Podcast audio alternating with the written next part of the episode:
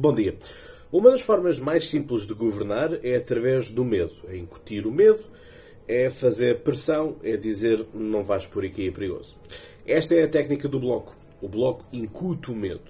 Vem alguém vem algo vai acontecer. E esta é a pancada que eles agora têm com o nuclear. O nuclear é algo que para mim faz todo o sentido, porque sempre o fez, porque sempre fez parte do meu imaginário, enquanto francófono. Portanto, sempre vi as centrais nucleares em França.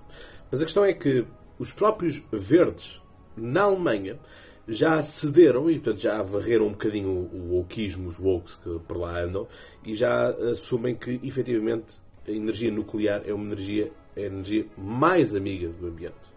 Sim, porque uma coisa que está a acontecer em França é que estão a começar a retirar aqueles moinhos, sabem? Aqueles moinhos do José Sócrates. Pronto.